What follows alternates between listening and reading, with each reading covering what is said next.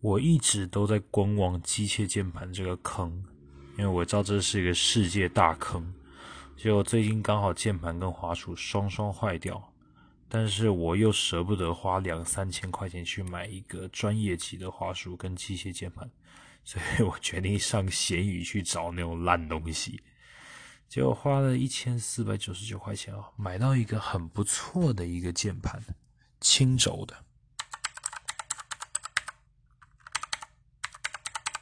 声音打起来非常清脆，而且花束也长得非常非常好看。它还是静音的花束，滚轮也很棒。嗯，所以我觉得其实很多东西强国做的也并没有一定那么不好，其实还蛮 CP 值的蛮高的。